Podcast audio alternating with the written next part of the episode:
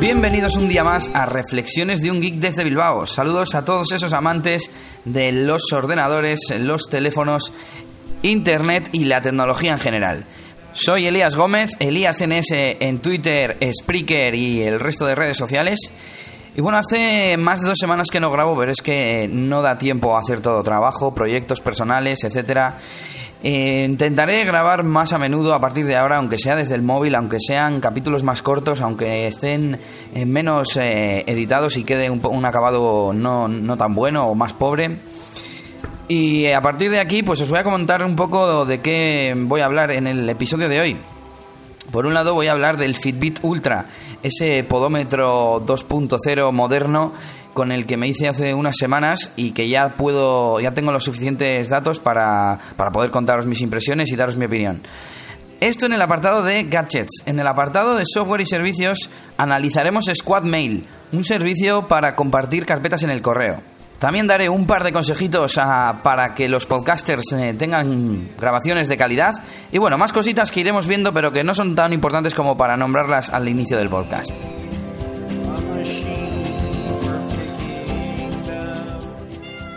Bueno, Luis, ¿y tú qué es lo que escuchas? Mini Popica. ¿Y por qué escuchas Mini Popica? ¿Qué es lo que te gusta? Pues me gustó la PSP, el iPhone, el iPad. Ana habla mucho de esas cosas y me gusta los Nintendo. También la tablet. Y ella me enseña a jugar en su iPad. Me baja juegos chulos. ¿Y tú qué es lo que escuchabas? Mini Popica, ¿qué pasa?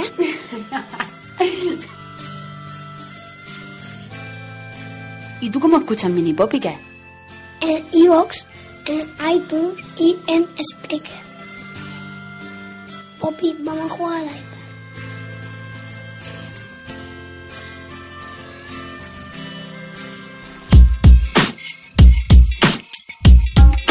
Bueno, pues comenzamos la sección de gadgets. Como os he comentado, voy a hablar del Fitbit Ultra, que es una especie de podómetro evolucionado.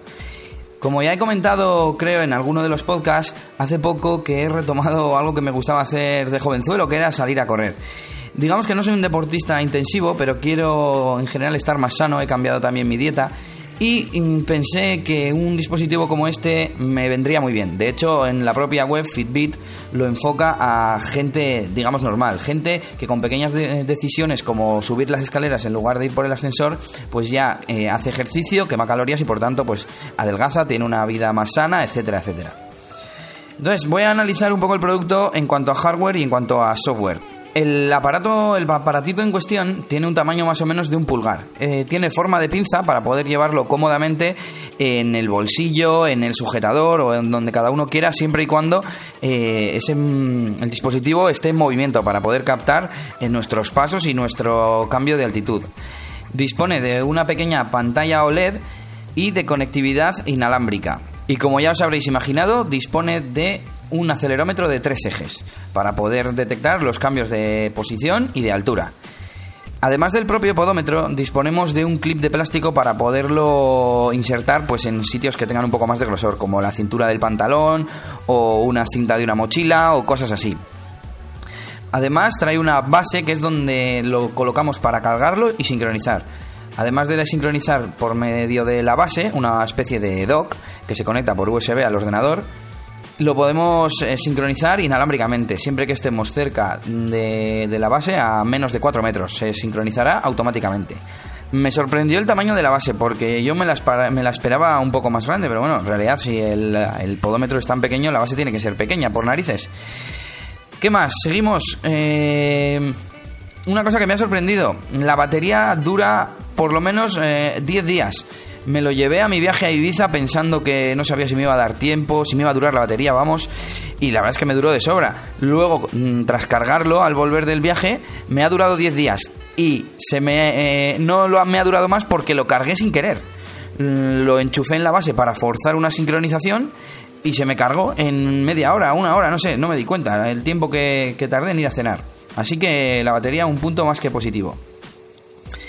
Una vez hablado un poquito del hardware, vamos a pasar al software. Eh, El software se, co- se compone de un cliente de escritorio y la web, que es la parte más importante. En el ordenador instalamos un pequeño programa que hace de intermediario entre la base y el dispositivo y el servidor de la página web.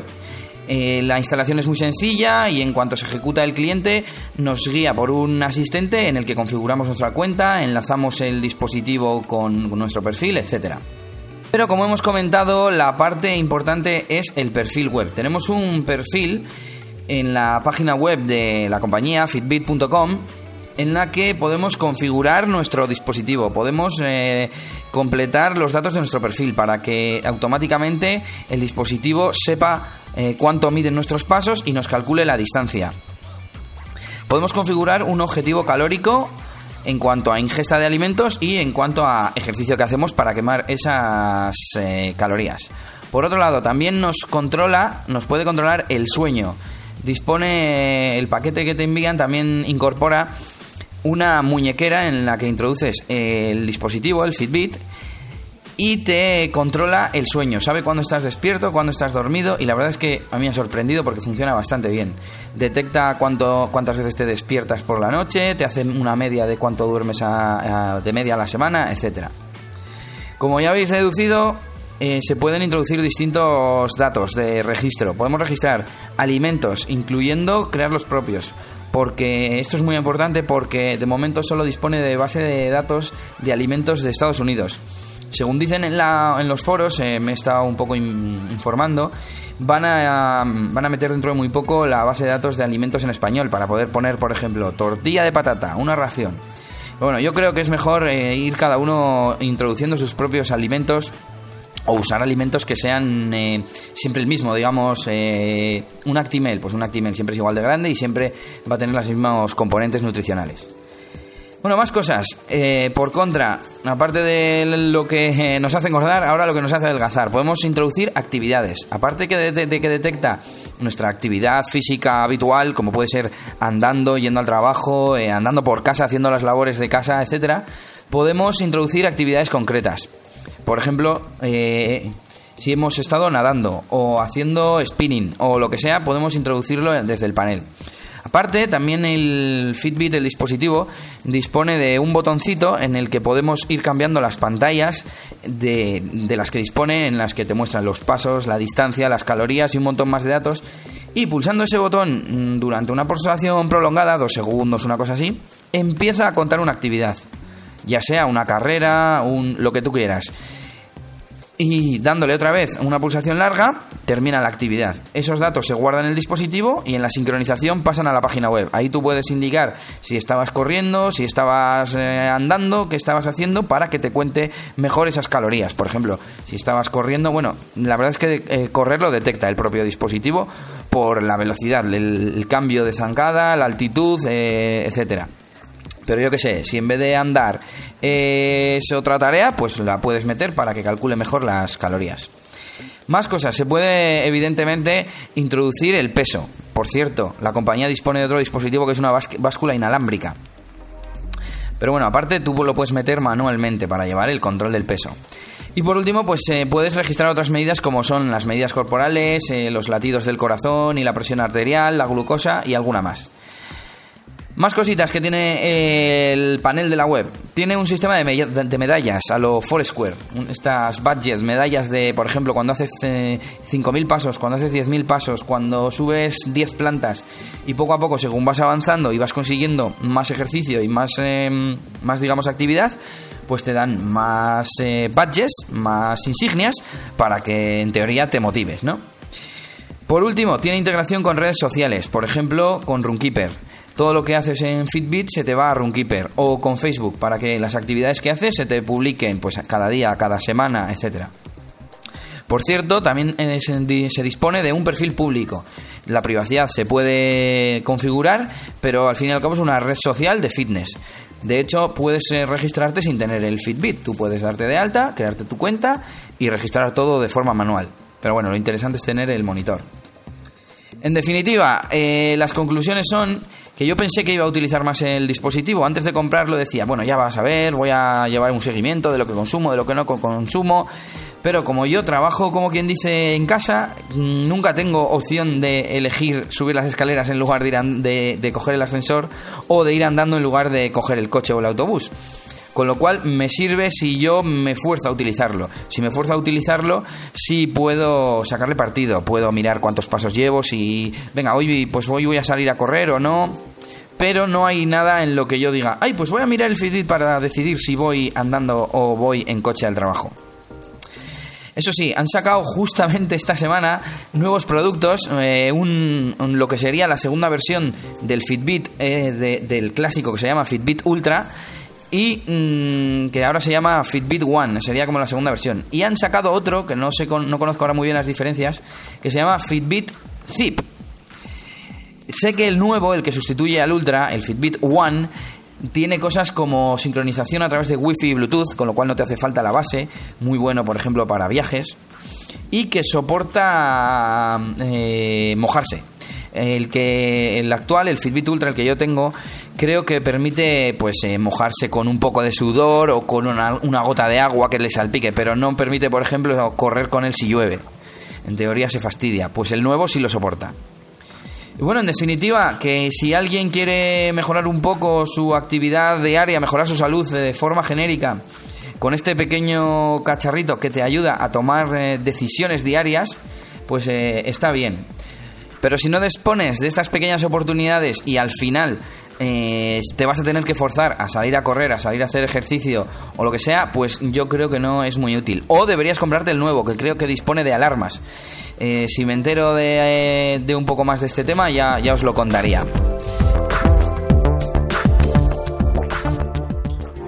App, Feed, RSS, Jailbreak, Dropbox, Apple TV, NAS, WhatsApp, Push, Podcast, Twitter, PayPal, Apple Care. ¿Cansada de ver cómo tu pareja te habla en un idioma extraño? ¿Cansada de ver cómo llegan extraños sobres desde Hong Kong o Shanghái? ¿Inundan tu casa pequeñas cajas de cartón de Amazon? ¿Cansada de recogerle paquetes de correos o de estar presentable para recibir un paquete por mensajería en casa? Pero a que te gusta ese iPhone que has heredado. ¿Y esa funda que parece un oso panda que lo protege? ¿Contenta con todas esas series y películas que ves con bonitas portadas y descripciones? ¿Y esas fotos que creías haber perdido? ¿Contenta por compartir más tiempo con tu pareja porque ahora dice que lo ha automatizado todo? Entonces es que tu pareja escucha y charlas podcast. ¿Quieres acertar con sus regalos? ¿Quieres sorprenderlo? Si quieres escuchar a los responsables de todo esto, PH Rock y Mael TJ, los puedes encontrar en icharlas.es y mandarles un mensaje a icharlaspodcast.gmail.com. Ya estaremos terminados. Pero no te lo compras, ¿eh?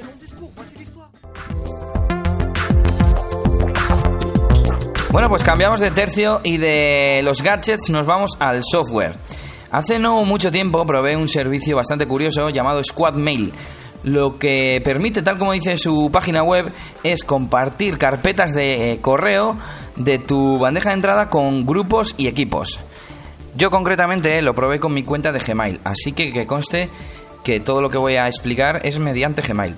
Lo primero que tenemos que hacer es crearnos nuestra cuenta. Podemos loguearnos mediante nuestro identificador de Gmail o crear una cuenta al uso con un email y contraseña. Una vez que estamos dentro podemos crear carpetas compartidas. Yo por ejemplo he hecho una que se llama prueba. A través de nuestro panel podemos configurarla, invitar a gente, hacerles administradores, etc. Una vez que está configurado todo funciona automáticamente. En Gmail se te crean unas etiquetas automáticas, eh, jerárquicas. Squad Mail. Y como hijos de Squad Mail se te crean eh, los nombres de las carpetas que hayas creado. Cuando me llega un correo y quiero compartirlo con eh, una persona, lo que hago es arrastrar la etiqueta, aplicarle la etiqueta a ese correo. Automáticamente les va a aparecer en su correo, en su Gmail, a las otras personas ese correo, como si fuese un correo que les han reenviado a ellos. Es así de sencillo. No tiene más explicación este servicio. Es eh, súper fácil de usar y yo creo que puede llegar a ser muy útil. Tiene otra segunda forma de uso que mm, es la siguiente. Por cada carpeta que compartimos nos dan, nos generan una dirección de email a la que nos pueden escribir y nos llegan los emails a todos los componentes de esa carpeta compartida. Es decir, por ejemplo, yo he hecho una que se llama prueba y la dirección de email es prueba3 Si alguien escribe un correo a esa dirección, nos llegará el email a todos, como si fuese un grupo de correo, de distribución o algo así. No sé muy bien con qué compararlo. Pero bueno, que también se podría usar así, pero yo creo que la forma fácil es la de Gmail. Recordamos, nos logueamos con nuestra cuenta de Gmail, creamos una carpeta compartida con nuestros amigos, nuestro equipo de trabajo, nuestra pareja, lo que sea, Y cuando nos llega un email, le aplicamos la etiqueta que se ha generado automáticamente de Gmail. Se la aplicamos y a los eh, demás miembros de esa carpeta compartida les aparece el mismo correo. Simple, ¿no? Recuerda, squadmail.com, dejaré como siempre el enlace en la descripción del episodio de este podcast en Spreaker.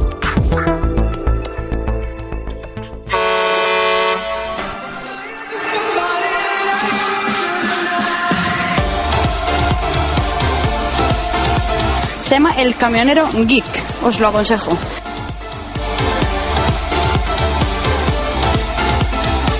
El podcast del camionero geek me parece muy interesante, un auténtico geek. También al camionero, pues le quería también agradecer su respuesta. Y nada, tío, sigue así que te saben que te cagan los podcasts. Agradecer a, también a Camionero Geek eh, el que me haya, me haya animado. Explicaríano está dedicado a mi colega, el señor eh, Tolo. Ha venido con una misión, aunque no te acuerdes, Tolo, aunque no te acuerdes, pero has venido con una misión. No estás aquí por casualidad.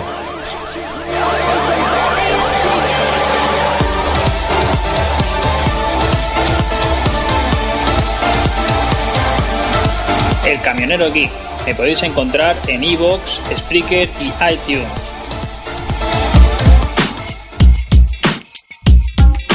Bueno, y continuamos ahora con la sección crítica. Va a ser muy cortita y es lo siguiente.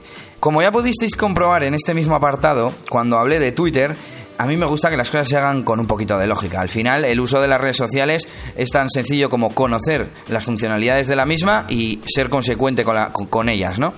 Entonces, en muchas redes sociales, sobre todo en Twitter, cuando yo he recriminado intentado corregir o hacer ver las, eh, los posibles errores a alguien usando las redes sociales, muchas veces me han contestado, el que quiera que me deje de seguir. Y eh, por supuesto, eso va por delante. Eh, está claro que yo no voy a obligar a nadie que use las redes sociales de una forma o de otra. Pero es que parece que hay veces que no se es consciente de las consecuencias de ciertas cosas. Por ejemplo, una, la empresa de telefonía Euskaltel, que, que opera aquí en el País Vasco, Hace poco se han unido a Twitter. Bueno, pues eh, dan las gracias a sus nuevos seguidores en abierto. Es decir, ponen hola arroba Pepito, gracias por seguirnos. Con lo cual a todos sus seguidores les llegan esos tweets. Entonces, entiendo, y cualquiera que se entienda un poco de Twitter, entiendo que eso no, no es correcto porque no es relevante para, para los seguidores, ¿no? Entonces, eh, me parece muy mal que la gente diga el que quiera que no me siga. Evidentemente eh, es la forma más rápida de, eh, omitir esos comentarios, pero parece que no tienen en cuenta que si les sigo es porque tienen contenido que me interesa. Y lo único que hacen utilizando, digamos, las redes sociales erróneamente es perder a esos seguidores. Al final, ¿para qué narices te haces Twitter? Sí, y lo pones en público, más que para que te siga gente pues intenta no molestar a esa gente, es algo tan básico como eso, ¿no? Entonces, eh, creo que contestar el que quiera que no me siga, pues no, no tiene mucho sentido. En fin, solo es eso, eh, utilizar las redes sociales con coherencia, con lógica y con sentido común. Más cositas, eh, sección de noticias de internet y trucos. De momento, como veis, es un título un poco largo. ¿Cómo conseguir espacio con la beta de Dropbox?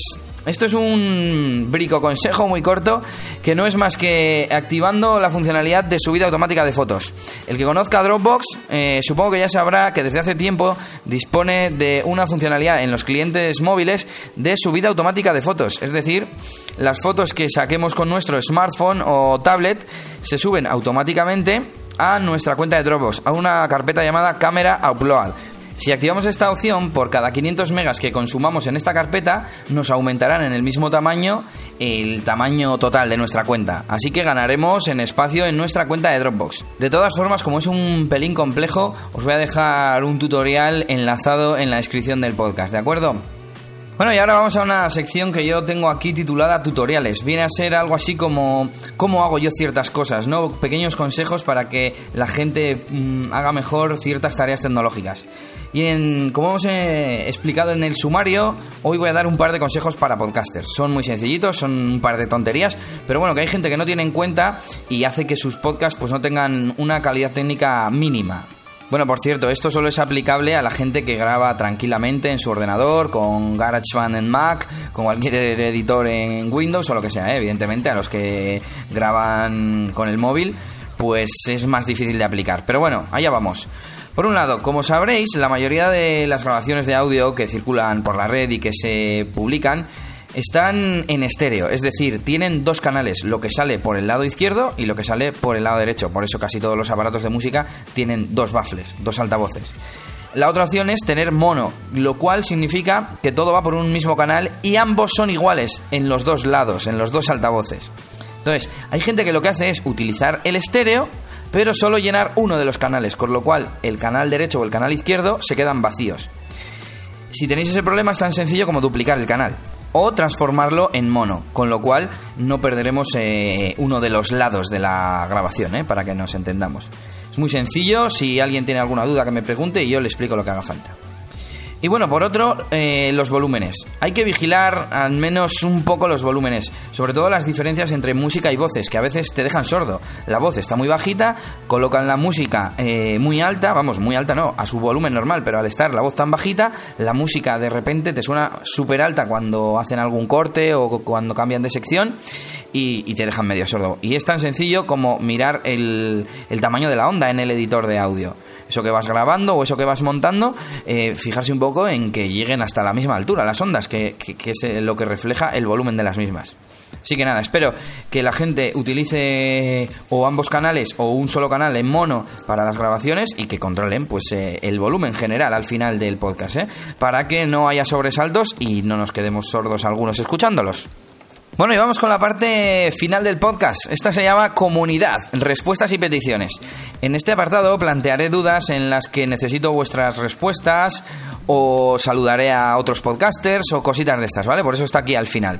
La primera es que eh, hace poco en mi podcast, en mi página de Spreaker, vamos, me hicieron una pregunta y es que en Pocketcast, que es un cliente eh, para smartphone, no recuerdo ahora el sistema operativo, creo que para Android, al parecer el usuario Sergio Lebrón, saludos desde aquí, tenía problemas con algunas descargas que se paran. Yo personalmente no utilizo Pocketcast, así que pido a cualquier usuario de podcast de, de Pocketcast que nos escuche y sepa por qué puede pasarle, pues a ver si nos puede ayudar, ¿eh? que deje algún comentario en el episodio o en el podcast o en mi Twitter, en ElíasNS, arroba ElíasNS.